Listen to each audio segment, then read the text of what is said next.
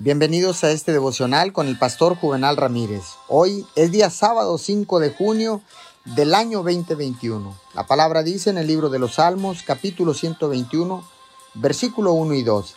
Alzaré mis ojos a los montes. ¿De dónde vendrá mi socorro? Mi socorro viene de Jehová, que hizo los cielos y la tierra. Mucha gente busca las cosas equivocadas cuando se encuentran en situaciones difíciles.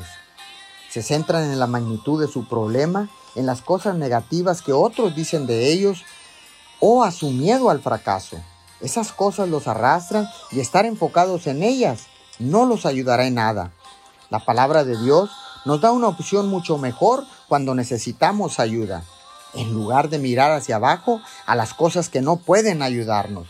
La palabra nos dice que miremos hacia arriba para centrarnos en aquel que siempre nos ayudará.